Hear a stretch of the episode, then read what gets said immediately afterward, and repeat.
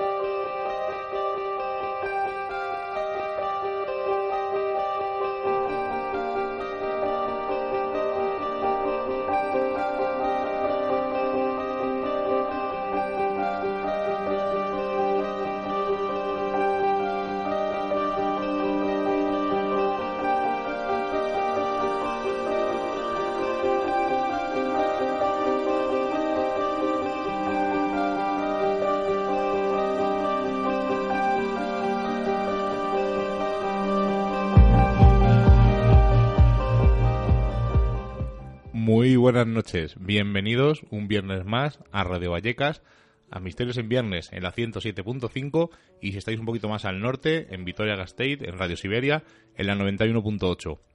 Un viernes más en directo y hoy estamos muy contentos, estamos un poco festivos porque cuando estamos así en ese ambiente es porque alguien ha venido a visitarnos, ¿verdad Seila? Muy buenas noches. Muy buenas noches a todos los oyentes. Sí, y además estamos súper nerviosos, ¿no? Tenemos un invitado que para nosotros podemos decir, ¿no? Y presumir casi que, que es un amigo. Así que yo creo que, que es el momento, ¿no? Tenía muchísimas ganas. Él dice que tenía muchísimas ganas de, de venir, siempre está con ellos. Dice que le hemos levantado ese veto que, que dice ese grupo, ¿no? De, de amigos que, que tenemos en Misterios en Viernes. Así que yo creo que es el momento de decir quién está con nosotros esta noche, ¿verdad? Bueno, pues haz, haz los honores. Está con nosotros Jesús Ortega de nuevo. Vamos a decir, él no quiere que lo diga, ¿no? Pero es, que, que decimos? ¿Casi periodista? No, no, ya desde hace Sí. una semana periodista. Bien. Periodista, ya lo podemos decir. Pues es un gran periodista, es un gran amigo, es un gran amante del misterio a su manera. Nosotros siempre hemos dicho que, que junto con David Cuevas o Lourdes Gómez, nosotros hemos aprendido con ellos a que hay otras maneras de, de trabajar en el misterio, que hay otras maneras de vivirlo y otras maneras de, documentarlo. Y es una cosa de las que siempre vamos a estarles agradecidos porque de verdad que hemos aprendido un montón con ellos. Y, y nos han enseñado ¿no? a, a a ver el diferente abanico que hay dentro de este mundo. Y, como hemos dicho, eh, contentos, festivos, porque es uno de esos programas que nos gusta, un programa sin guion, lo que surja, lo que salga, no se corta nada, como siempre, Misterios en Viernes, sin censura.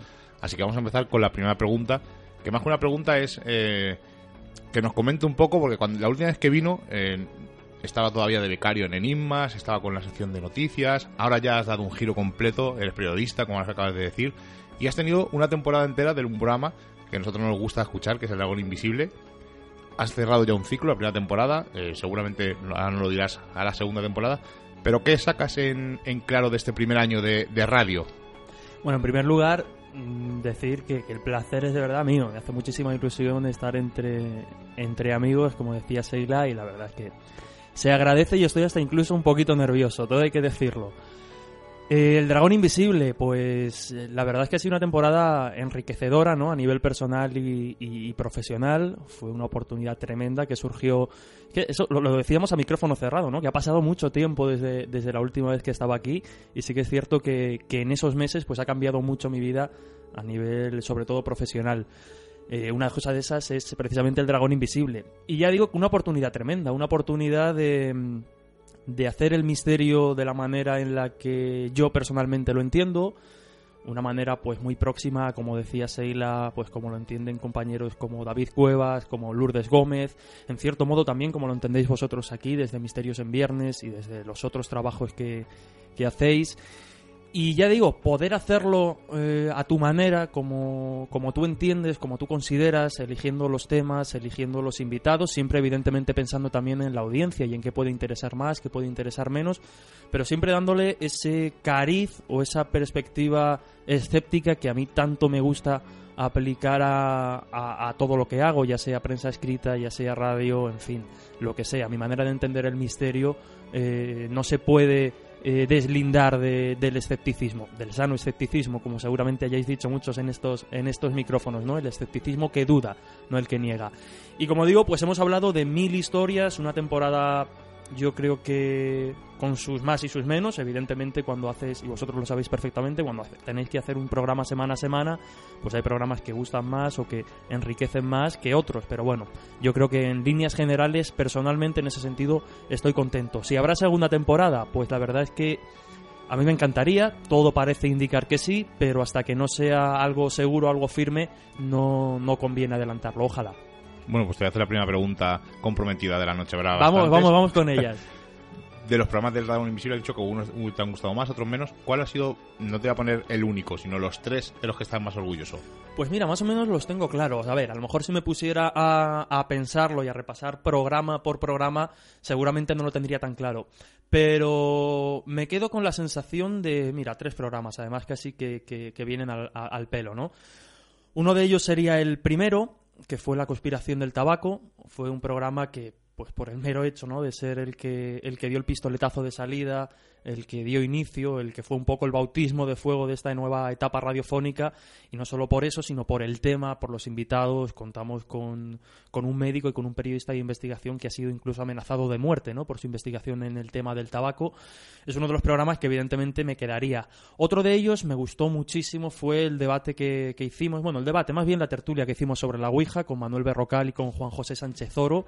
Un programa mm, que encajaba perfectamente en la línea y en la filosofía de- del dragón, porque hablaba de la Ouija desde una perspectiva completamente diferente, no novedosa, no algo, no descubrimos América, pero sí que en un programa de misterio hablar de la Ouija como se habló en ese programa con los invitados que tuvimos, ya digo, Manuel Berrocal y Juanjo Sánchez Oro, eh, desmintiendo toda la parafernalia, todo lo que hay alrededor de la Ouija, diciéndolo sin pelos en la lengua, eh, pues la verdad es que para mí fue un programa que, que me gustó muchísimo el resultado. Y ahora ya viene lo difícil que es quedarse con el tercero, ¿no? Porque como digo, ahora empiezo a pensar y empiezo a darles a la vueltas a la cabeza y me vienen muchos a la, a- a- a la cabeza. Pero mira, me quedaría también con otra, con otra tertulia. Hicimos pues un debate sobre ovnis muy intenso con, con con Moisés Garrido, con Miguel Pedrero. Pero me quedaría con otro programa que me dejó un buen sabor de boca, que me gustó mucho, que disfruté mucho a nivel personal y fue el de la Atlántida. Ver debatir a Lorenzo Fernández y a Juanjo Sánchez Oro, para mí, pues dos de los más grandes ¿no? de, esta, de este periodismo del misterio, pues la verdad es que yo ese programa lo viví más como espectador que como director y presentador. Es decir, yo estaba embobado pues ante todo lo que se... Y, estaban como estamos nosotros ahora mismo, es decir, sin ningún tipo de guion ni ningún tipo de papel y ver cómo eh, son capaces de aportar, de contar tanta documentación, tremendo. Ya digo que me quedaría con esos tres programas y con muchos más, pero bueno, por, por parar la lista, Ouija, Atlántida y Tabaco. Y ahora que has terminado esta primera etapa, que, que evidentemente ha sido un- una suma, que tú, como tú siempre dices, en, lo personal ¿no? y en crecer como, persona, que ahora entiendes cuando yo te decía, hay programas que dejas un pedacito de ti. Ahora lo entiendo, ahora lo entiendo perfectamente por, por cuestiones como las que estamos contando. Es decir, hay programas que son casi casi una extensión de ti mismo, en el sentido de que son temas que te apasionan, eh, de que los haces con, con compañeros y con gente a la que admiras, a la que respetas y de la que siempre tienes algo que aprender. Y la verdad es que con determinados programas te da hasta cierta pena porque es como decir, ay, ya he quemado esta bala y ahora va a ser muy difícil recuperarla, ¿no? Por, sobre todo por no vas a estar hablando siempre de lo mismo. Entonces, cuando haces determinados programas, uno de ellos, por ejemplo, podría ser el de Houdini o el que dedicamos a la historia de la magia. Son programas que, que estás deseando hacer, pero que cuando los haces es como, ostras, ya, ya lo he hecho. Es como que no vas a poder disfrutar ese momento o no de la misma manera. Y sí que lo entiendo, claro. movido para ti, has hecho conferencias, has dado charlas, has hecho todos los programas de la radio que, que supone un trabajo enorme y has hecho un viaje a Egipto. Por favor, háblanos de ese viaje a Egipto y lo más misterioso que te has encontrado allí. Uy, el viaje a Egipto. Yo lo que voy a decir, habrá gente que piense que, que soy un poco idiota, puede ser. Yo siempre lo digo y, y- mi familia, ¿no? Pues evidentemente es la pregunta que te hacen cuando vuelves de, un país como Egipto. ¿Qué es lo que más te ha gustado? Evidentemente es un país mágico, un país que, que merece la pena ver, ahora entraremos en detalles, pero yo siempre lo he dicho, yo soy poco impresionable en el sentido de que no, he salido mucho fuera de, de España, da igual, en España tenemos cosas tre- tremendas ¿no? que ver, Pero sí que es cierto que mm, cuando yo me enfrenté, por ejemplo, a la Torre Eiffel, la sensación fue, estoy viendo algo muy chulo, estoy viendo algo increíble, pero no me rompe o no tengo una epifanía como... Y en Egipto me pasó algo similar. De hecho, fíjate que lo que más me llamó la atención mm, no fue precisamente las, eh, la, la gran pirámide, las pirámides de Giza. Fue, en primer lugar, el templo de Luxor, ahí condicionados por algo totalmente estético, y es que lo vimos de noche, y hay que reconocer que eh, iluminado tal y como lo tienen es una, un lugar precioso de ver. Y luego, sí que es cierto que las primeras pirámides que vimos no fueron las pirámides de Giza, no fueron las de Keops, Kefren y Micerinos, sino que fueron las de Dasur, el complejo de Dasur. Ahí teníamos la pirámide roja, la pirámide escalonada y una pirámide que mm, dijeron que era la pirámide de chocolate. Mm, No he podido confirmarlo, pero evidentemente se llamará así y es porque está derribada. Entonces es una pirámide derribada, está destruida, digamos. Es una pirámide que no pudo sostenerse, que no estaba bien construida, entonces está pues como un montón de piedra. Por eso la llaman la pirámide de chocolate.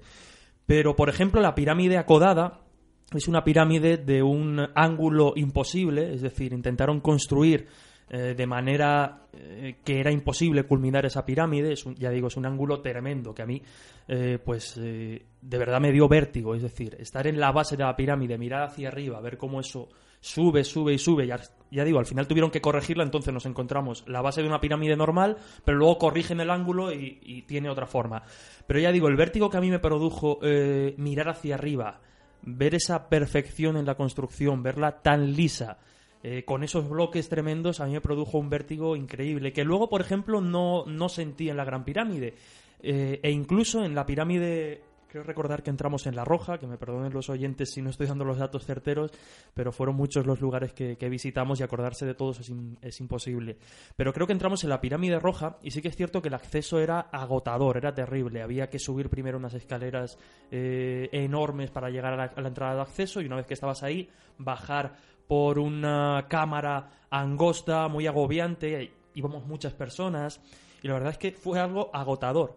Y lo decía precisamente Lorenzo Fernández, que, que nos acompañaba en esa guía, y decía, vais a ver cómo, habiendo pasado o habiendo entrado a esta pirámide, ahora la Gran Pirámide va a ser un paseo. Y efectivamente, comparada con la Pirámide Roja, la Gran Pirámide fue, fue un paseo. Entonces, cuando yo ya me enfrento a la Gran Pirámide, ¿no? que es el, el tótem de, de Egipto, ya iba con una serie de experiencias que me habían marcado más que lo que me...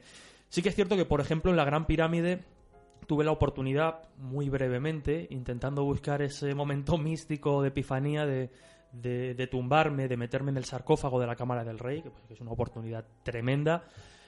Y, y no, no tuve una revelación mística, no me cambió nada. Sí que es cierto, y esto es una anécdota muy divertida, Lorenzo está de testigo que, claro, eh, yo aproveché para meterme en el sarcófago cuando la cámara se había quedado prácticamente vacía. Estábamos el, el, el guardia, el guardia de seguridad, Lorenzo y yo. Entonces, en ese momento que estoy dentro del sarcófago, entra eh, pues una serie de, de turistas, creo recordar que eran chinos. Y claro, van con toda la confianza a asomarse dentro del sarcófago justo en el momento en que yo me levanto. Claro, el susto fue tremendo.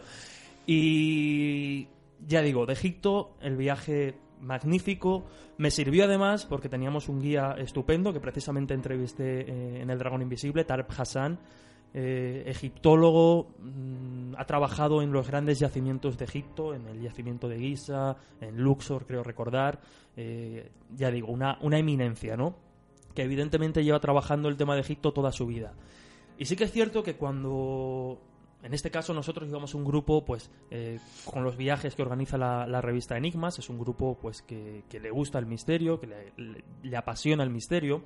Entonces es cierto que va también pues con una serie de ideas o una serie de teorías alternativas vamos a llamarlas y, y van buscando más esa vertiente. Yo aproveché sin embargo evidentemente bebiendo también de, de, esa, de ese conocimiento alternativo, por decirlo de alguna manera, aprovecho mucho para, hablar con el guía, eh, ir preguntándole a todos los sitios en los que íbamos, pues las grandes preguntas que nos hacemos todos sobre Egipto, cómo se construyeron las pirámides, cómo podían desplazar los obeliscos, eh, cómo iluminaban dentro de la pirámide, eh, la maldición de Tutankamón. Entonces ya digo, a mí me sirvió para ir hablando todo esto con Tarek, con el guía, e ir viendo las versiones oficiales. Y yo hay veces que de verdad mm, hay situaciones que te generan más dudas. Pero en este caso, yo no sé si soy demasiado escéptico o demasiado cerrado en algunos aspectos, pero a mí es que me iban convenciendo. Me iban dando una serie de hipótesis, las oficiales, las que los egiptólogos manejan para trabajar, y me iban convenciendo en, en muchas ocasiones. Y ya digo que a mí, a nivel de, de conocimiento sobre Egipto, además, fíjate, una de las sensaciones que también me he traído de, de Egipto y tiene que ver pues con el conocimiento es que Claro, nosotros cuando vamos a Egipto, cuando viajamos a cualquier otro país como, como turistas, vamos con, una no- con unas nociones, por norma general, voy a hablar por mí para no meter la pata, pero creo que es algo que se aplica pues a la, a la mayoría. Vamos con unas nociones extremadamente básicas de lo que vamos a ver. Es decir, nosotros vamos a ver la pirámide y podemos saber cuánto mide y cuándo se construyó y alguna cosita más, pero no conocemos en profundidad esos, esos temas. Entonces, claro, cuando te enfrentas a alguien, en este caso como Tarek Hassan, como el guía, que lleva toda su vida dedicado al estudio de Egipto, pues claro, te sientes un poco como... Como un granito Claro, de arena. porque te empieza a explicar cosas y ya digo, las ves lógicas y toda la serie de teorías que tú llevas en tu cabeza, pues normalmente, y en mi caso, se venían abajo. Yo no iba con un prejuicios de si había habido extraterrestres en la pirámide o no, pero sí que es cierto que cuando me iban explicando determinadas cosas, alguien que ha trabajado toda la vida para llegar a ese conocimiento, mm, es de respetar. Y sí que es cierto que nosotros, sobre todo desde el periodismo del misterio, hay muchas veces que, criticamos a la ciencia, a la historia ortodoxa, a toda esa corriente ¿no? que decimos ortodoxa, porque parece que son inamovibles, que no son flexibles en sus conclusiones. Pero ya digo, claro, también cuando vas a alguien que lleva toda la vida estudiando un tema a proponerle en base a cuatro datos muy básicos una teoría increíble, pues la, la circunstancia es curiosa. Entonces también te curas un poco de humildad en ese sentido. Es decir, quizás si eh, realmente amáramos más el tema, no amar, pero si trabajáramos más el tema, no tendríamos que recurrir a determinadas hipótesis o, corrientes. Me alucina estar con Jesús porque Miguel yo creo que compartimos esta, esta idea, esa esta visión ¿no? que tenemos acerca de Jesús y es que, como podéis comprobar, ¿no? él dice que es escéptico, no de la negación, sino pues de, de las dudas, ¿no? de crearse sus propias dudas y es que tú hablas con él ¿no? y al final él ¿no? Como no para la ciencia o para, o para estas teorías o conceptos que a lo mejor teníamos erróneos y que, que ha estado escuchando y que él mismo ha podido eh, cerciorarse, ¿no? De que, de que son teorías mucho más eh, veraces, ¿no? Que, que quizá, pero luego estás a lo mejor hablando con él una hora en, en esta línea y de repente te salta eh, o te viene con un testigo que se fue a 500 kilómetros y al final te vas a, a tu casa, porque a nosotros nos ha pasado miles de veces diciendo, pero a ver, entonces Jesús eh, cree como nosotros o no. Y es siempre esa incógnita que tenemos ahí, ¿verdad. Miguel?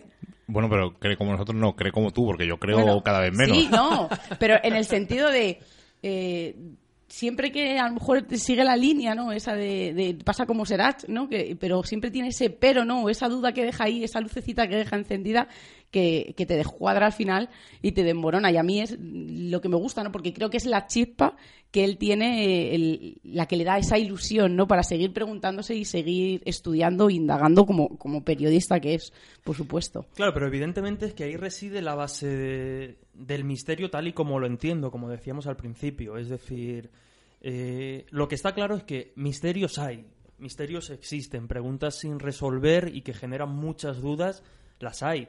Eh, en Egipto yo me encontré alguna, ¿no? Alguna cosa que desde luego te, te descuadraba. Recuerdo en el Museo del Cairo ver uno de los eh, sarcófagos o una de las... No recuerdo exactamente, creo que era un sarcófago, sí. Y ver, y aquí tuve mucha polémica además con, con Lorenzo, ver un corte eh, perfectamente realizado, es decir, que ni una radial moderna podría realizar. Evidentemente, eh, me voy hacia Tarek y le pregunto que cómo realizaban los, eh, los cortes, cómo cortaban la piedra en el antiguo Egipto. Y me lo explica de una manera que es lógica, que tiene sentido, pero claro, eh, es difícil ver esa perfección tal y con y, ah, mediante esa base, ¿no? Él me decía que lo que hacían era hacer una especie de surco muy finito sobre la piedra. En ese surco eh, vertían aceite y le prendían fuego y lo tenían ardiendo durante un tiempo. Después lo apagaban, eh, eso generaba una contracción en la piedra y a partir de ahí empezaban con una serie de cuñas a golpear hasta que eh, fracturaban la, la roca, la piedra. Claro, y Lorenzo, ¿qué te decía? Claro, Lorenzo me decía lo que en cierto modo yo también me preguntaba, que con ese método no es muy difícil conseguir una perfección, un corte de tal perfección como se observaba ahí. Vale, si nos quedamos con este interrogante, hasta ahí bien. Para mí el problema, por decirlo de alguna manera, ¿dónde está? En cuanto ya, en cuando ya empezamos a, pues en cierto modo, a fantasear. Es decir, que el hecho de que este método descrito por los egiptólogos no explique convincentemente cómo está cortada la piedra, no significa que lo hicieran los extraterrestres No, por supuesto. o que no. tuvieran, como por ejemplo se habló, pero ahí es a donde voy, que a mí me gusta siempre estar en, en contraste de opiniones. Yo que soy muy, muy pícaro, por decirlo de alguna manera, eh, en Egipto estaba en, con- en constante contacto con Juan José Sánchez Oro. Y yo le decía, Juanjo, joder, que están diciendo que ablandan la piedra. Y me decía Juanjo, ¿no? Con mucha razón, que es lo que te genera dudas. Al final, beber de todas las fuentes, intentar cubrir todos los flancos y luego a partir de ahí, pues generar la pregunta. Me decía Juanjo, dice, si ablandan la piedra, ¿cómo demonios, por ejemplo, en el obelisco inacabado de Asuán? Es un obelisco tremendo que, que está todavía en la cantera. No lo desplazaron de allí porque se- al intentar levantarlo se les rompió. Los, egiptos los egipcios eran absolutamente perfeccionistas y un obelisco, que era una señal o un símbolo para los dioses, ¿no? Que estuviera fracturado ya no les servía. Entonces lo dejaron ahí, eh, como digo, en el obelisco inacabado de Asuán. Y Juanjo, con mucha razón, que al final parece que cuando olvidamos la lógica nos volvemos... Se nos pasan cosas que cuando las vemos son tan sencillas, me decía. Pero vamos a ver, si tienen la capacidad de ablandar la piedra, ¿por qué no ablandan ese tro- trocito, lo corrigen y no tienen que hacer un obelisco nuevo? O, por ejemplo, si tienen la capacidad de ablandar la piedra, ¿por qué eh, no construyeron, no inventaron, eh, digamos, eh, la forma arquitectónica del arco? Y todo era rectangular, todo era con ángulos rectos. A lo que voy es que al final hay preguntas de todo tipo, ¿no? Tanto en el sector más, más crédulo, por así decirlo, como en el sector más escéptico. Y yo creo que lo interesante como periodista, como curioso, es precisamente cubrir todos los flancos, porque al final, como digo, las dudas existen y, y están ahí. Y tú decías que no sabemos o no sabéis muy bien identificarme en un... Yo de entrada no, no suelo ser creyente, en el sentido de que a mí cuando me cuentan algo me impresiona, pero la verdad es que mi mente, de una manera u otra, siempre tira hacia el lado racional, siempre intenta buscar una explicación o siempre prefiere quedarse con la explicación más racional que con la, vamos a decir, sobrenatural o, o la más romántica. Entonces, sí que es cierto que, bueno, y ahora podemos seguir con, con la charla, que a mí eso me, deja un poco preocupado, el hecho de, de ser un poco ambiguo como, como periodista.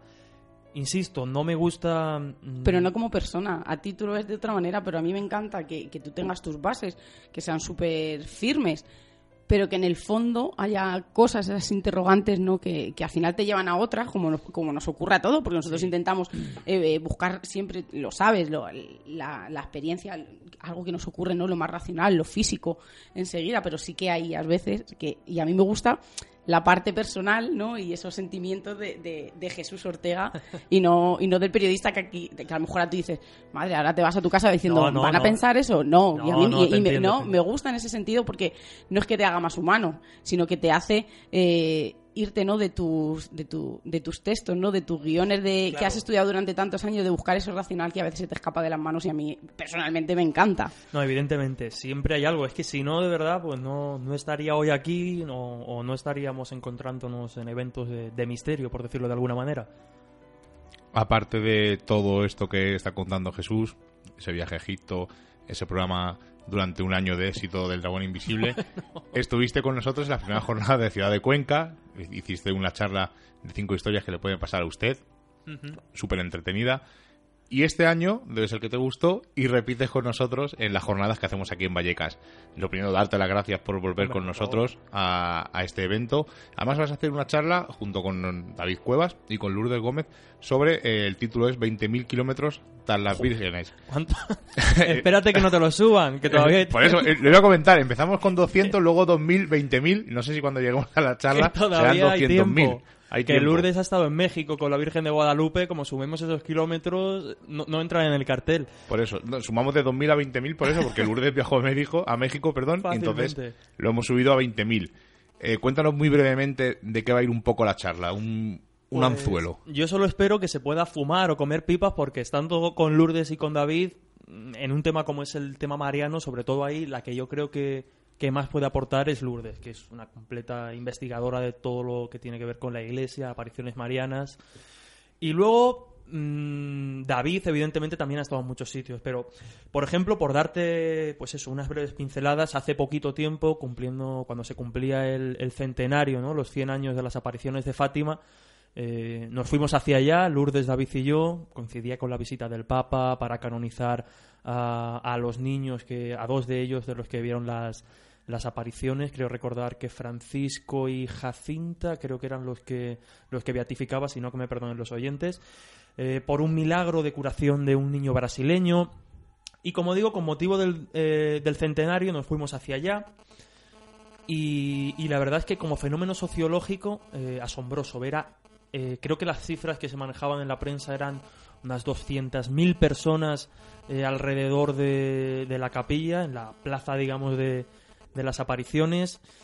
Personas que una de las cosas que más sorprendía en los eh, puestos de los alrededores era ver exvotos, era ver eh, pues pechos eh, de cera, eh, intestinos, órganos de cera, miembros de- del cuerpo humano de cera, que evidentemente pues cada uno en función de su dolencia o en función del milagro que quería pedir a la Virgen de Fátima, pues compraba uno u otro. Nos decían las dependientas que eran unas- unos objetos que se vendían mucho, cosa que nosotros no pudimos comprobar durante ese periodo, pero luego cuando fuimos a la zona de la hoguera, a donde se tiran estos, estas velas y estos esvotos para pedir, sí que vimos una bandeja llena de estos, de estos, eh, pues ya digo, de estas piececitas.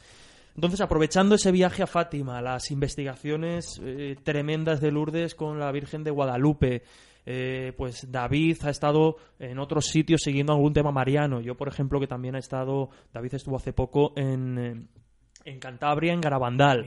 Pues hablaremos precisamente de, de esas apariciones y de ese fenómeno tan curioso, sobre todo a nivel sociológico, que es el de, el de la Virgen. Entonces, pues ya digo, contaremos un poco los casos más conocidos desde nuestra perspectiva y contando también pues algunas de nuestras experiencias sobre el terreno en esos más de 20.000 kilómetros tras la Virgen. ¿Vais a hablar de luminarias de origen que no sea el divino? Como puede pasar en las apariciones marianas. ¿Vais a tocarlo un poco, aunque sea por encima? No me puedo creer que no, vosotros que sois unos fanáticos de la, de la ufología Pues y todos imagino- unos expertos. Imagino imagino. que. Mira, voy a aprovechar para romper un mito que, que lo he dicho ya muchas veces.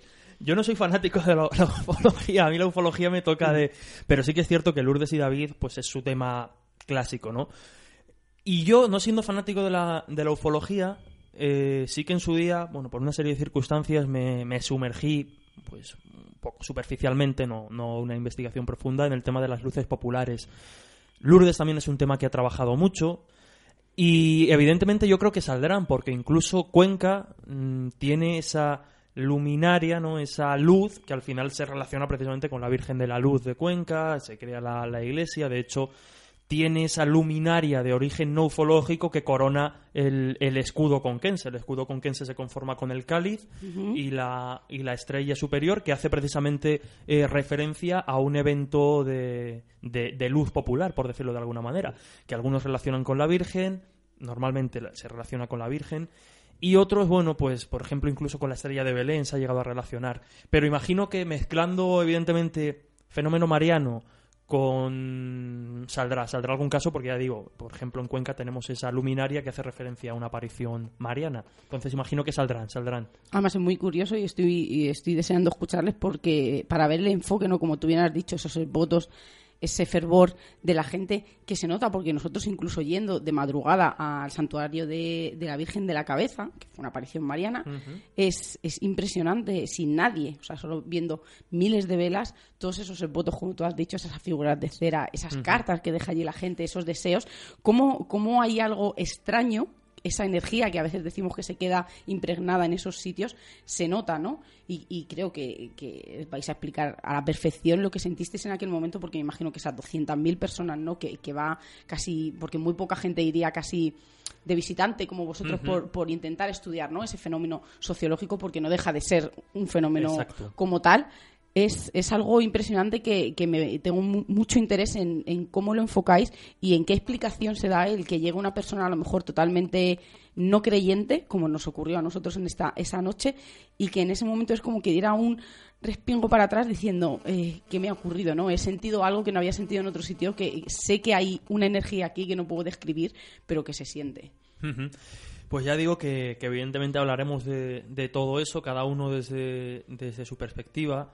Desde luego, mm, yo no, no, no suelo ser, no suelo percibir ese tipo de... Pero sí que es cierto que en un ambiente como el, el del que vivimos en Fátima, este 13 de mayo, el pasado 13 de mayo, lo que sí vives es mucha fe, mucha esperanza, y a mí eso me provoca una sensación agridulce. Por un lado, la, la sensación ¿no? del que va con, con la fe absoluta, aferrándose a un clavo ardiendo, en este caso, que es eh, pues que se obre un milagro para curar una enfermedad o para ayudar en alguna situación. Pero a la vez, claro, estás viendo una persona completamente desesperada, en cierto modo, que como digo, se aferra a algo que es simplemente fe, simplemente creencia.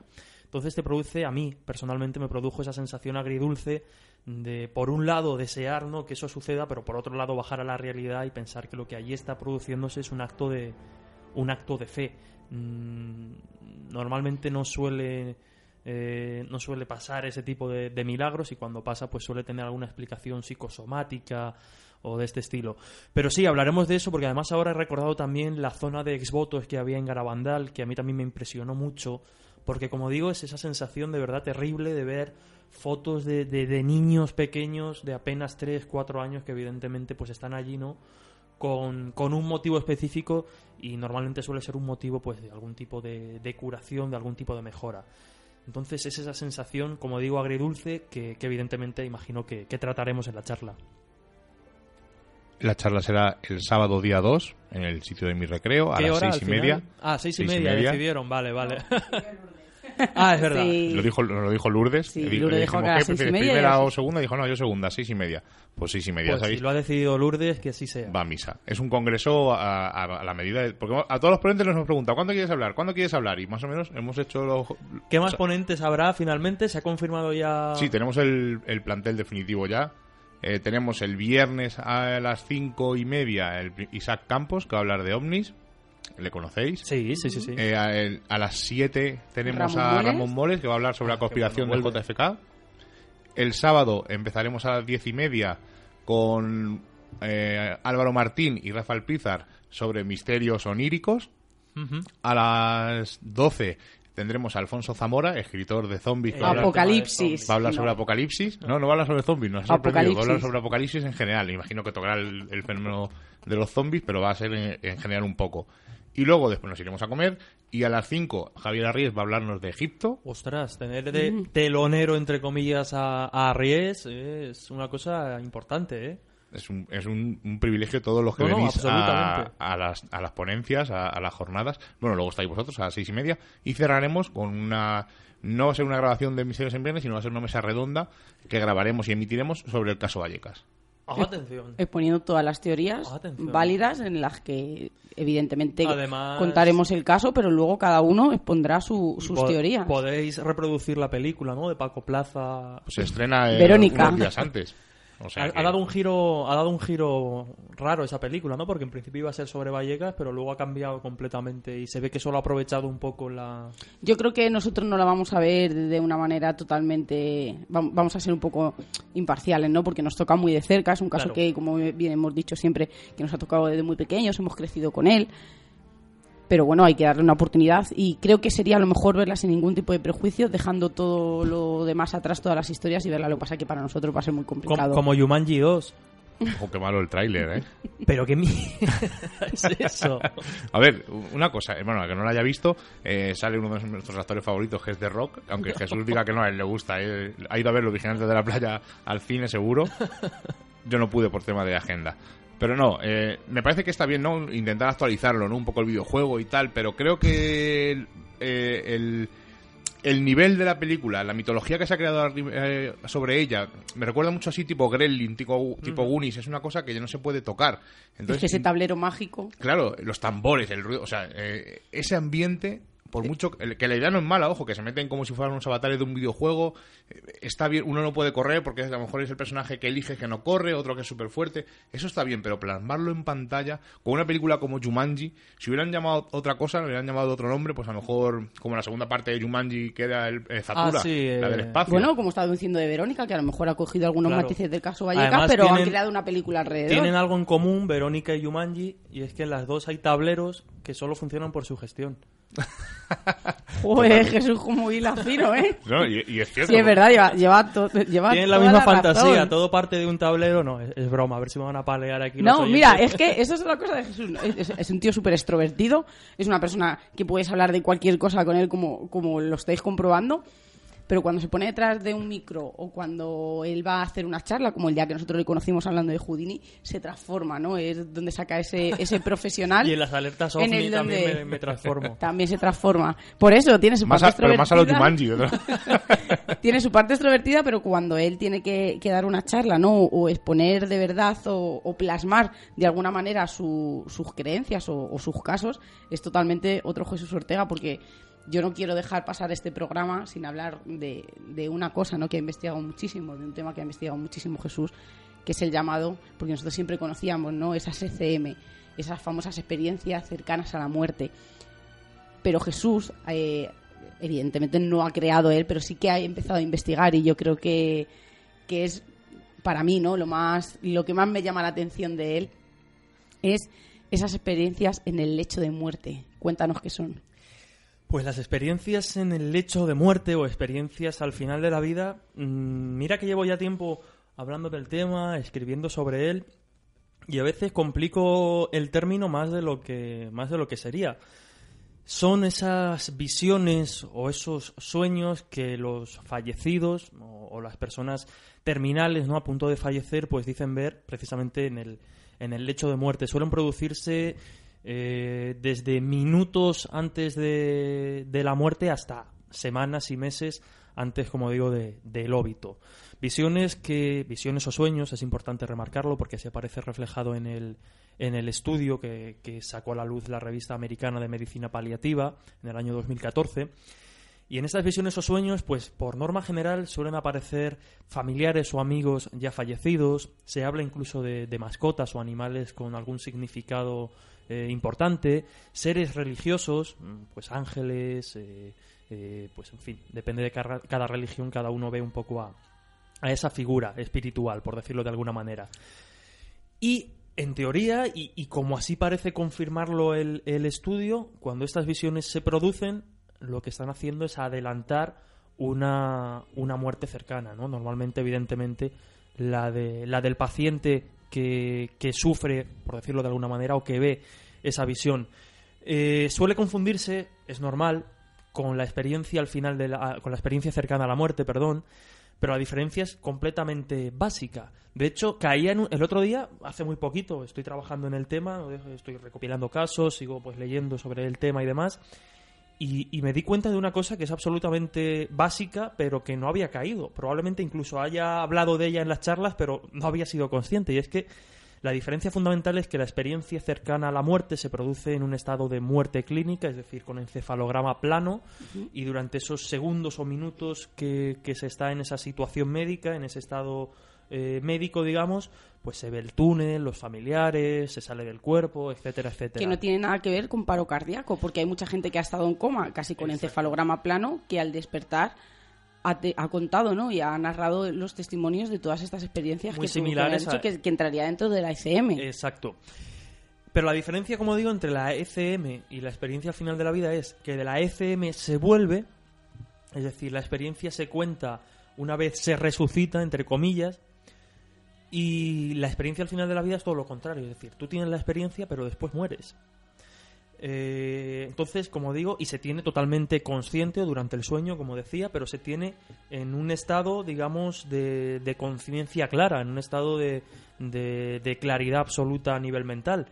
Y las ECM no, las ECM se tienen en ese estado de, coma o en ese estado de muerte clínica. Y como digo, en unas las cuentas eh, al regresar y otras las cuentas antes de irte. Entonces es una diferencia eh, básica, es una diferencia mínima, pero sustancial y que diferencia precisamente estos dos, estos dos fenómenos. De hecho, hay casos de estas experiencias al final de la vida que encajan o podrían encajar también con, no con esta visión del túnel, pero sí con una visión paradisíaca de estar viendo un espacio, pues un jardín, un, o bueno, incluso hay experiencias negativas, ¿no? Como eh, la de algún veterano de, de guerra que participó en la Segunda Guerra Mundial y, y esta experiencia, insisto, aparece reflejada en un estudio científico que aparece publicado en una eh, publicación científica, la revista americana de medicina paliativa.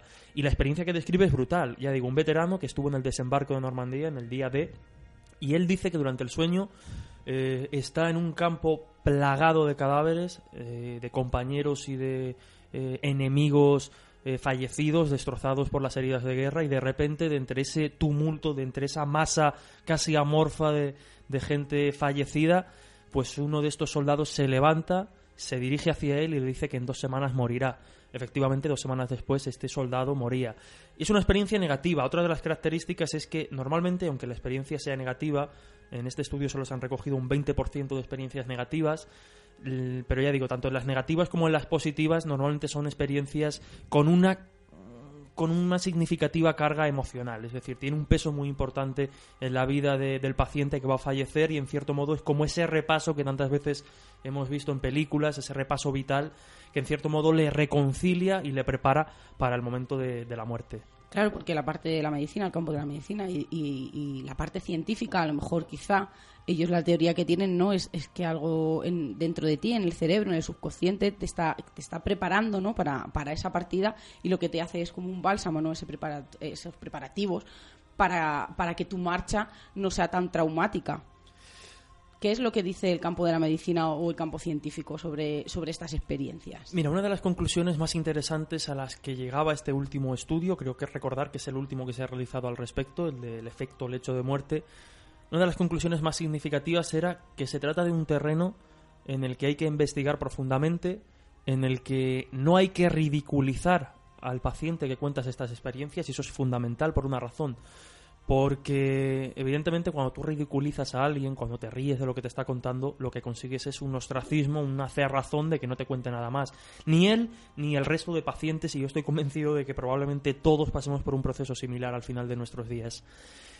Y las conclusiones a las que llegan es que mm, evidentemente no y por eso es un tema que a mí me gusta tanto en realidad porque es un tema en el que me siento muy cómodo es un tema eh, extraño pero que desde mi punto de vista también desde el punto de vista de la ciencia no es una prueba del más allá simplemente estamos describiendo un fenómeno que se produce en, los últimos momentos de nuestra vida un fenómeno que no entendemos un fenómeno que no sabemos cómo se produce ni por qué se produce y que como digo sirve para adelantar y sirve para prepararnos a la muerte. Entonces a mí el hecho de que revele o no revele un más allá es algo que en este momento me es indiferente. Porque, insisto, para mí no creo que sea prueba del más allá, pero sí que prueba que en nuestro, como digo, en nuestros últimos momentos de vida algo espectacular pasa a nivel cerebral que nos hace ver unas visiones tremendamente realistas que tienen que ver con seres fallecidos, con seres espirituales y que sobre todo tienen ese, esa cualidad de bálsamo, ¿no? De, de servirnos para, pues para relajar y para hacernos afrontar mejor ese momento, porque al fin y al cabo eh, la muerte yo creo que es un momento, es un proceso que se vive solo, vivimos, nacemos y morimos solos, dicen algunos, y en este caso pues tener, saber que eso se activa, a mí me suscita mucha curiosidad, oye, yo quiero saber, espero que tenga que pasar todavía mucho, si, si algo así pasa, tengo casos muy cercanos, mi abuela por ejemplo es una de las eh, testigos que yo pongo en algunas de las charlas, vosotros también de absoluta y plena confianza me habéis contado algunos casos similares, y como digo, y ya para terminar y no enrollarme más, es un tema en el que me encuentro muy cómodo precisamente por eso, porque es algo extraño, no deja de ser un misterio científico avalado por la ciencia, que para algunos eh, reafirma su creencia en el más allá y a otros nos, eh, pues nos conformamos con saber que se trata de un enigma que, que sirve precisamente o que nos ayuda en esos últimos momentos. Además, a veces se puede ampliar estas experiencias, como muchísimas veces ocurre, a los familiares ¿no?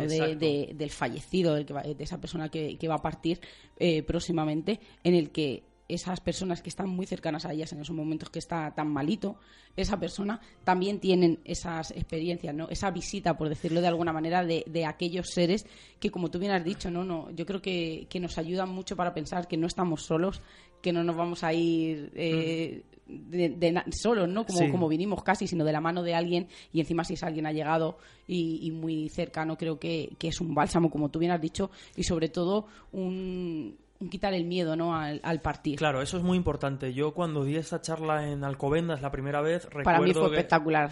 Siento cortarte, pero decirte que es la primera vez que te he visto emocionado.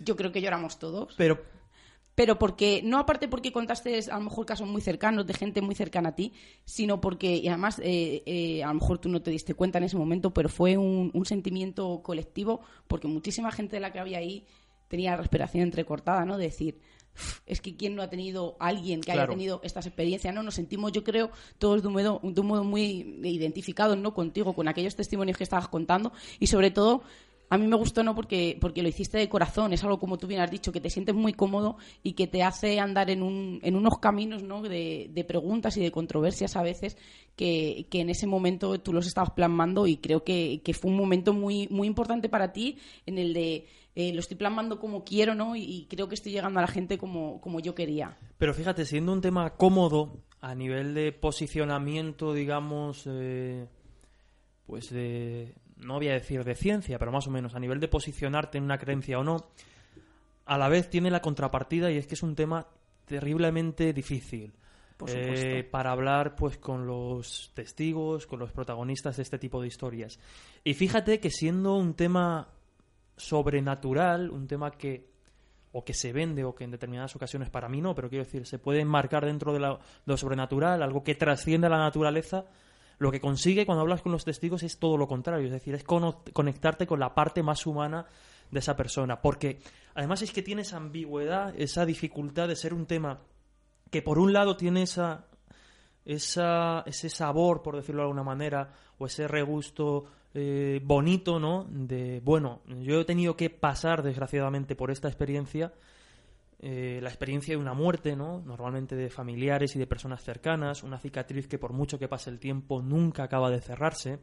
Entonces, cuando tú hablas con los testigos y con los protagonistas de estas historias, te encuentras en una situación muy compleja, porque por un lado estás reabriendo esa cicatriz, estás haciendo que te hablen de una historia o de un, eh, de un capítulo de su vida difícil, pero a la vez, hablando de ese capítulo difícil, también te están hablando con muchas esperanzas de que quizá pueda haber algo más. Entonces te encuentras en una situación de verdad muy, muy humana, muy humana en el sentido de que... Además, es como terapia al revés, ¿no? Yo te voy a decir por, por experiencia propia. Me yo nunca lo he contado aquí. O sea- que puedes decir, no, es tu programa y a lo mejor a veces salido el tema. Soy incapaz de contarlo, ¿vale? Sería ahora mismo, si lo tuviera que contar, sería incapaz.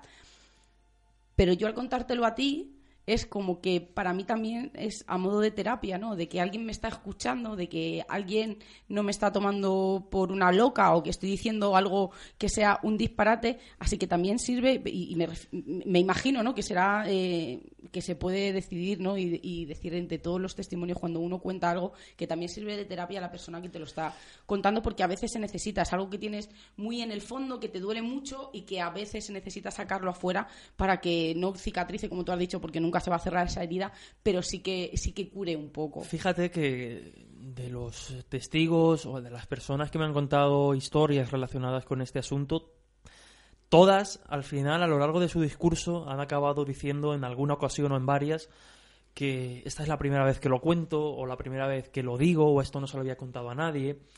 Y ahí volvemos al principio de, de lo que hablábamos, la importancia de no ridiculizar al testigo, de no ridiculizar la historia. Yo siempre lo digo, yo creo o intento ser bastante escéptico con todo tipo de historias, pero lo que no puedes hacer nunca, porque normalmente no suele hacer ser así, es negar lo que un testigo te cuenta o ha visto. Es decir, a mí puede venir alguien y decirme, he visto un fantasma, he visto un ovni.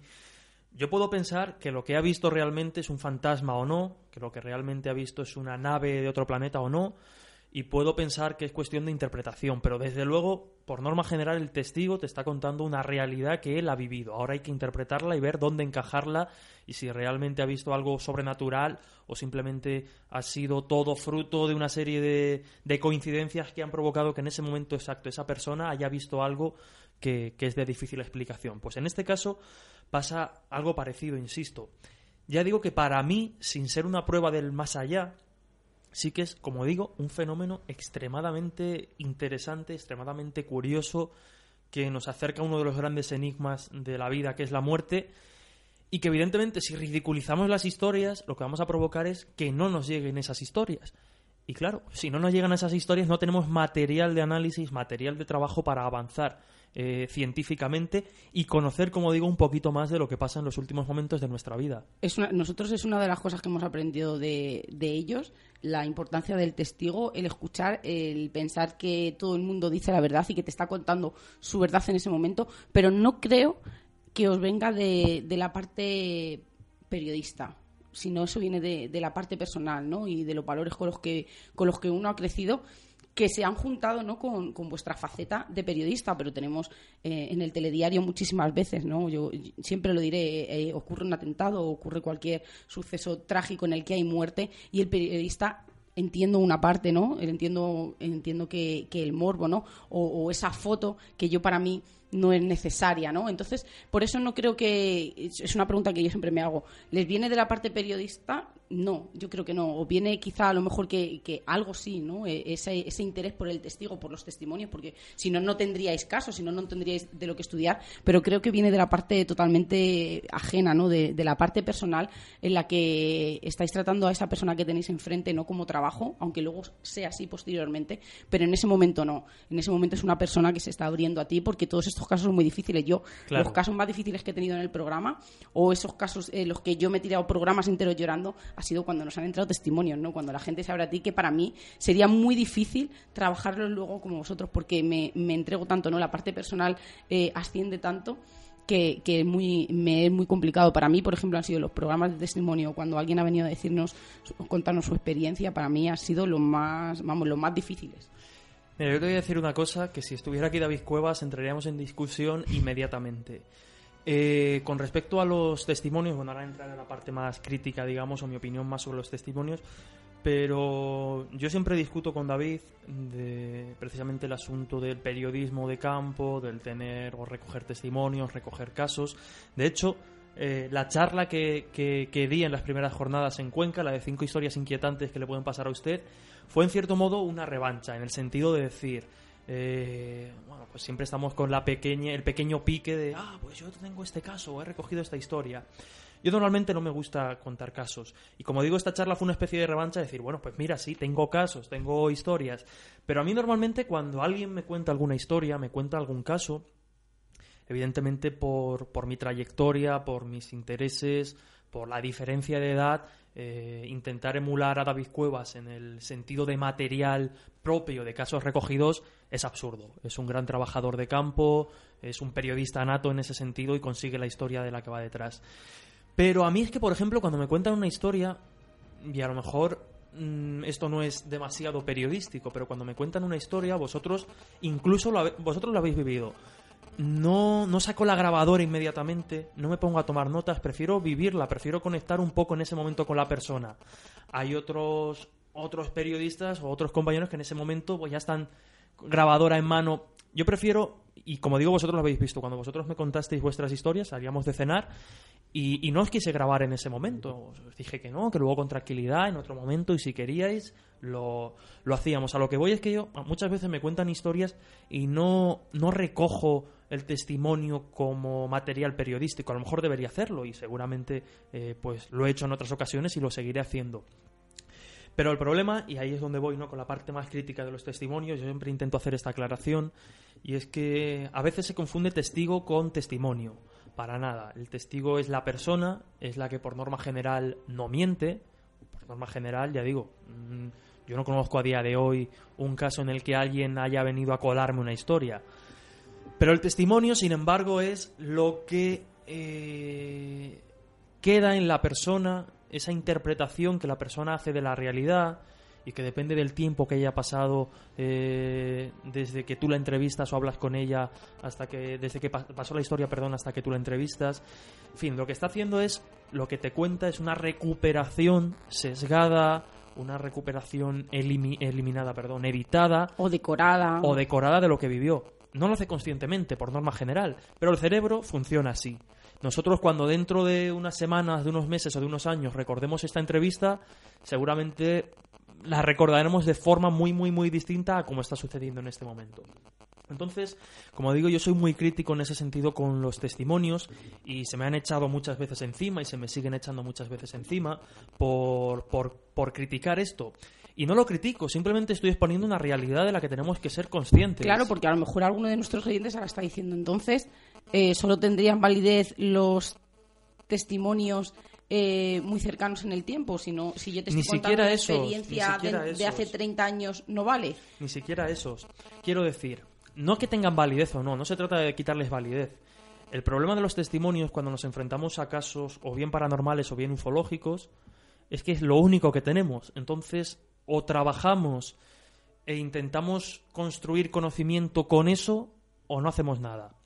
Entonces es muy importante recoger testimonios, y aquí el eterno debate entre el periodismo de campo, el periodismo de salón, es muy importante eh, recoger testimonios, pero hacerlo pues con una metodología y a veces es complicado, muy complicado, quiero decir, cuando tú vas a entrevistar a un testigo que te está contando algo difícil, por ejemplo, una situación como la del efecto lecho de muerte, Evidentemente es complicado en una situación delicada como esa ponerte a hacerle el test psicológico o qué pastillas eh, tomas, en fin, es muy difícil afrontar una situación así. Pero hay que, yo creo que hay que eh, navegar o hay que ir en la dirección de intentar construir un cuestionario más o menos científico para la hora de entrevistar testigos, ya que lo único que tenemos es el testimonio y como digo, el testimonio es tremendamente eh, débil, mm, lo que hay que hacer es intentar recuperarlo de la manera más científica, por decirlo de alguna manera posible, para que en realidad sirva. Porque que una persona, como digo, me diga que haya visto una luz. ¿En qué año? Ay, pues no recuerdo. Entre el 70 y el 72.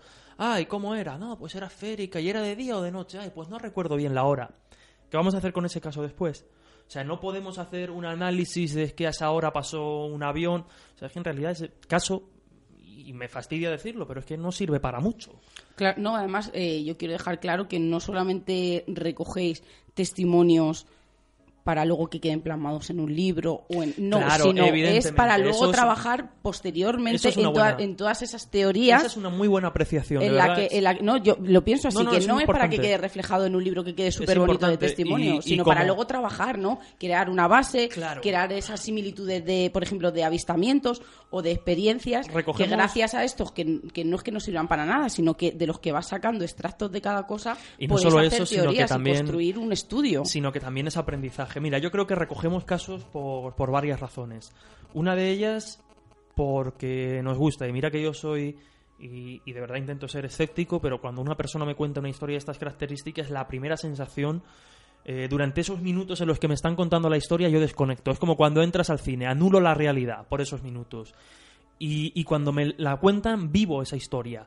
Y, y siento el miedo cuando te cuentan algo que de verdad pone los pelos de punta. Siento la emoción cuando, por ejemplo, me contabas o me contabais vuestros casos. En esos minutos anulo la realidad. Cuando ya estoy en casa y analizo el caso fríamente, pues entonces ya empiezo a ver si puede haber un fallo aquí o allá. Pero como digo, recogemos casos en primer lugar porque es un tema que, nos apasiona y, y- yo creo que todos los que estamos aquí lo haríamos, pues estuviéramos en una emisora, escribiríamos un libro o no, lo seguiríamos haciendo. En segundo lugar, con la intención también a veces de, divulgarlo, porque eso también puede hacer ver a otras personas que no pasa nada por contar su historia, que hay más gente, hay más personas como ellas que han vivido situaciones extrañas y puedes hacer empatizar a personas que a lo mejor están en un ambiente eh, coartados, están eh, anulados ¿no? como personas porque han visto, han tenido la mala fortuna, por decirlo de alguna manera, de ver un ovni y ya son el loco del pueblo o el loco del barrio. Entonces ver que otras personas han vivido situaciones parecidas también ayuda. Entonces la divulgación a veces también es importante, ¿no? Para ese, para esa, para esa corriente, perdón. Y luego, evidentemente, para tratar de encontrar una prueba de esto que tanto nos interesa, para intentar encontrar algo sólido, algo que nos permita dar un paso más o subir un escalón más en esto que llamamos parapsicología, en esto que llamamos ufología o en definitiva esto que llamamos misterio.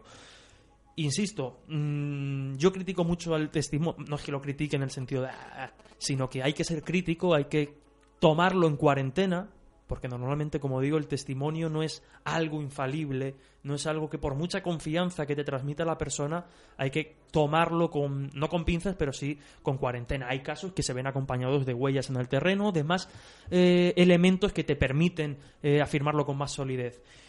Pero, por ejemplo, como, como estaba diciendo, mm, a mí me han atacado muchas veces por, por esto de criticar el testimonio, que es como que estoy llamando al testigo mentiroso o lo estoy dejando de imbécil. No, No, para mí no, porque acabas de decir que testigo- empatizas claro. en, ese, en ese momento, No, Que tú te eso- aíslas y que le escuchas que para mí, que para ti en ese momento no hay y nadie todo, más. Y sobre todo, como digo, la diferencia, que de verdad, que no me canso de repetirlo, entre testigo, que es la persona, y el testimonio. Entonces, esa diferencia es, es fundamental. Nos quedan cinco minutillos. Ya, ostras, ha pasado pues ha volando. pasado, se ha pasado rápido. Una cosa, eh, has entrevistado en tu programa eh, a Lorenzo, a Sánchez Oro, ha pasado Iker Jiménez, Javier Sierra hace poquito. ¿Por qué no ha pasado Misterios en Viernes? Pues, sinceramente, Misterios en Viernes no ha pasado porque cuando se planeó hacer algo de ese estilo, habíais pasado hace poco por un programa hermano, por un programa que, que desde aquí aplaudimos, que es eh, Ecos de lo Remoto. Y, la verdad es que, la verdad es que ya digo, a veces por esta cuestión de no pisarse temas y de no y de no hacer algo parecido a lo que ya está subido en internet hace poco, lo hemos dejado pasar, pero desde luego, si es segunda temporada, bueno, ya lo sabéis, estamos preparando cosas que, que si salen, Misterios en Viernes ahí tiene un peso eh, fundamental y evidentemente estaremos intentando hacer cosas chulas. Has dicho una cosa que quiero que des tu opinión. Eh, por ejemplo, hace poquito fue el 70 aniversario de Roswell, el fenómeno ovni, los platillos volantes, y todos los programas hablaban de eso. Eh, es un problema, ¿no? Porque a fin de cuentas, luego mucha gente dice, no, es que siempre damos vueltas sobre lo mismo, los programas de misterio. Es un problema realmente. es un poco rollo y yo ahí reconozco también parte de- del error, por decirlo de alguna manera. Evidentemente es una fecha que hay que celebrar, que, nos hace ilusión y que nos pone en bandeja de plata a hablar del tema, ¿no? A hablar de los ovnis. Además también parece que, que bueno, es como, como cuando celebras una especie de, de cumpleaños, hace ilusión invitar a la fiesta pues a personas que habitualmente no cuentas con ellas o, o- o- o no estarían en otra situación en el programa, pero que precisamente por esta situación especial para el misterio pues parece que, que, te echan una mano, que están ahí y puedes juntar. Yo hablo por mi caso y cómo yo lo concebí el programa que nosotros hicimos, especial 70 aniversario, cómo lo concebí en mi cabeza.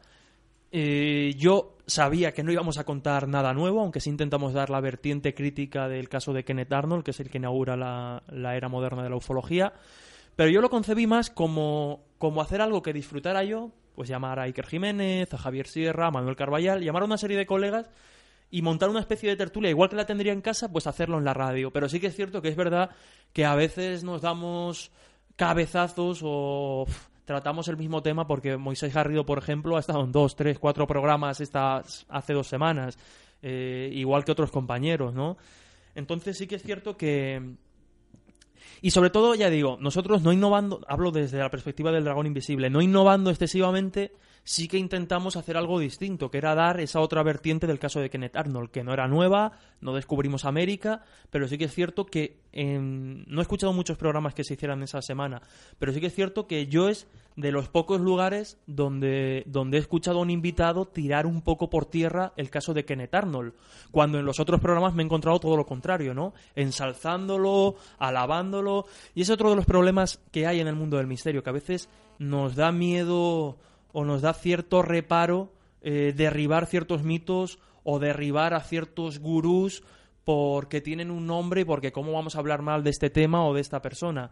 Y a veces somos un, tanto cobardes porque parece que si decimos que lo que pudo ver Kenneth Arnold, que no está del todo claro, pero bueno, por, por ponerlo como ejemplo, que lo que pudo ver Kenneth Arnold eran pelícanos, parece que, hombre, por Dios, ¿cómo el caso que inaugura la ufología va a estar explicado por unos pájaros? Parece que nos da miedo hacer ese tipo de cosas arriesgadas. Y ya digo, mm, la fortuna de, de poder hacer el programa El Dragón Invisible a mi manera es que lo hemos hecho con muchos temas. Lo hemos hecho con la Ouija, lo hemos hecho con Kenneth Arnold, lo hemos hecho con, con determinados casos. Y es una cosa que yo creo que hay que, que hay que seguir haciendo. Porque, insisto, es que no es, no solo es necesario, sino que, como digo, es que no estamos descubriendo América, es que es información que está ahí. O sea, es... eh, Pero estamos hablando de una información de hace 70 años que no es la misma que podemos tener ahora. Claro. O incluso los medios para poder analizar Para poder... eh, miles de cosas que tenemos ahí en, en- en esa nevera, ¿no? De, de- en esa nevera del misterio. Yo creo que Misterios en Viernes es una de las cosas también por las que apostamos, ¿no? Por seguir indagando en esos casos, ampliando información, esos apéndices, ¿no? Que a veces no nos gusta, incluso a nosotros mismos no nos gusta hacerlo, pero que, pero que como tú has dicho, es muy, muy necesario el, el seguir estudiando esos casos nuevos, por supuesto. Y sobre todo con, con la tecnología que tenemos ahora mismo y con los medios, ¿por qué no? Y si fueran pájaros, ¿qué pasa? No pasa nada. Yo, francamente, lo voy a decir aquí ya como casi, casi titular de despedida, yo disfruto mucho a nivel personal, y aquí ya que me pongan las etiquetas que, que quieran, cargándome misterios. Disfruto, más que... Es verdad, No, yo, a mí me duele. a mí mm, me duele, pero en el fondo es como... ¿Ves cómo, cómo era tanto misterio? Pero, claro, hay algunos, y todo hay que decirlo, que se resisten y que es muy difícil derribarlos. Y es ahí donde sigue estando ¿no? la magia que, que nos une, que nos hace seguir curioseando. Y el otro día, hablando con Javier Sierra, despedíamos la temporada con él, hablábamos de la cultura de lo oculto. Vosotros lo habréis comprobado, yo lo he comprobado. Cuantísimo, de verdad, cuantísimo se aprende de tantas y tantas materias, ya no solo a nivel intelectual, sino también a nivel humano, de esto que llamamos misterio y que viernes tras viernes, pues traéis a estos micrófonos. Yo creo que ahí reside lo importante, Es que ¿no? para mí es lo más Es importante. enriquecedor. Esa, esa parte personal, es ese, ese, cosa- ese crecimiento, como yo te he dicho. pero la gente no lo percibe. La gente percibe. eh, mira, yo tengo muchos compañeros que, que de manera velada, ¿no? Pues en cierto modo parece que te miran con cierta superioridad, ¿no? Pues eh, el que ha estudiado historia, ah, ¿cómo puedes estar preguntándote que esto lo hicieron los extraterrestres? Al final parece que el misterio es de verdad una fricada absoluta en la que no hay todo lo contrario. En el misterio probablemente se aprenda más de la condición humana y de la curiosidad como concepto que en otras materias en las que te lo dan todo más o menos masticado y esto es así, te lo tienes que creer así. Pues a nosotros, por ejemplo, nos pasa con, con Javier Fernández Ortea, que es arqueólogo, que él nos propone todas sus teorías, pero siempre está abierto a todo lo que nosotros le contamos. y te aseguro que abre los ojos eh, eh, escuchándonos. Y sé que de verdad no nos está oyendo, nos está escuchando Es lo que decimos. Y él luego nos puede dar su parte de arqueólogo, pero nunca he sentido. eh, Esa ese- superioridad, por así sí, decirlo, o ese ese menosprecio, ¿no? Sí, sí, nunca, nunca. O sea, él nos puede dar su teoría o decir, eh, entenderme, ¿no? Que yo soy arqueólogo y tiro por otra rama, pero él, nunca es- hemos sentido esa parte de que nos esté diciendo algo que sea inferior, ¿no? Incluso al contrario, de verdad. Es, Es una que persona final- que sabe escuchar y a mí me parece súper bonito que yo tengo final- una carrera o tengo unas, un- unas, unas bases, ¿no? Súper firmes, pero estoy abierto a todo lo que, a Es todo lo que me pueda es- venir. Esa es la, yo creo que esa podría ser ¿no? la conclusión también de la, de la entrevista. Lo decía, creo recordar que a- Aimé Michel, un filósofo, eh, ufólogo, él decía que hay que estar abierto a todo pero no creer en nada. Y luego creo recordar que había otra frase, de- creo recordar que del físico Richard Feynman, si no es así que me perdonen, pero la frase en esencia lo que decía es eh, hay que tener la mente abierta, pero no hasta tal extremo de que se nos caiga el cerebro. Entonces yo creo que al final en ese punto medio está, está la, pues, la virtud, por decirlo de alguna El manera. El equilibrio, eso es. Pues mira, hemos dejado la canción con la que despides. Entradas para ver a Amaral en, en octubre, creo que hacen el concierto de- en Madrid. No soy muy fan de Amaral. Me Pero es gusta. que fíjate, yo tampoco soy fan de Amaral, es decir, yo no escucho Amaral, pero esta canción me, me vino, la estaba escuchando, me sonaba bien, era distinto a lo que normalmente suenan las despedidas de los programas de misterio, y la dejé, aunque hay que reconocer que en el último programa de temporada la cambiamos, fuimos un poco... Pues hay que dejarlo con lo que empezaste hasta el final. me parece perfecto. Oye, que ha sido un placer tenerte Un aquí en placer, Misterios en Viernes. Es tu casa, puedes venir cuando quieras, aunque te tendrás que desplazar un poco más lejos que Radio Pero lo haré Vallecas. gustosamente, aunque me voy enfadado hoy porque Rubén no me ha preguntado nada. Le tenemos aquí en bambalinas. ¿Quieres preguntarle algo rápido, rápido, rápido? Para, para la inauguración. Para, la Para, exacto, para la, la sorpresa, digamos, lo, lo hacemos allí. Exactamente. Ya te preguntaré yo mis cosillas. Oh, miedo me da, ¿eh? Miedo me da. Ya sabes que- que es vuestro azote. que es un placer, que es, eres un amigo. eh, aprendemos siempre que estamos contigo, igual que cuando estamos con David, con Lourdes, con Álvaro, con todos vosotros. Nos encanta que unos simples aficionados como nosotros podamos codearnos con vosotros y tomarnos una cerveza, ir a Alerta Somni y disfrutar de, la amistad. Y oye, que es tu casa y que cuando tú quieras tienen las puertas abiertas como siempre. Pues de verdad, muchísimas gracias, el placer absolutamente mío porque no es venir a la radio, es venir a tener una charla entre, entre amigos y yo creo que eso es muy importante. Así que muchísimas gracias y nos vemos en, En breve. en breve. En breve. Seila, la semana que viene, nada, es, eh, estamos en julio, Estamos en época estival, dijimos, y esto es lo que no lo que vaya surgiendo en el momento, sino depende de- del ánimo que tengamos, ¿no? Porque la radio yo creo que muchas veces depende del ánimo y queda plasmado así, porque es muy difícil, es como cuando uno hace teatro, no es como cuando está en la tele, ¿no? Es muy difícil plasmar esos sentimientos y yo creo que en la radio es así. Pues venga, despídete que nos vamos corriendo. Como ya hemos pasado el umbral mágico de la medianoche y nos reclama el misterio, nos ocultamos nuevamente en nuestras guaridas a seguir con nuestra vida mundana.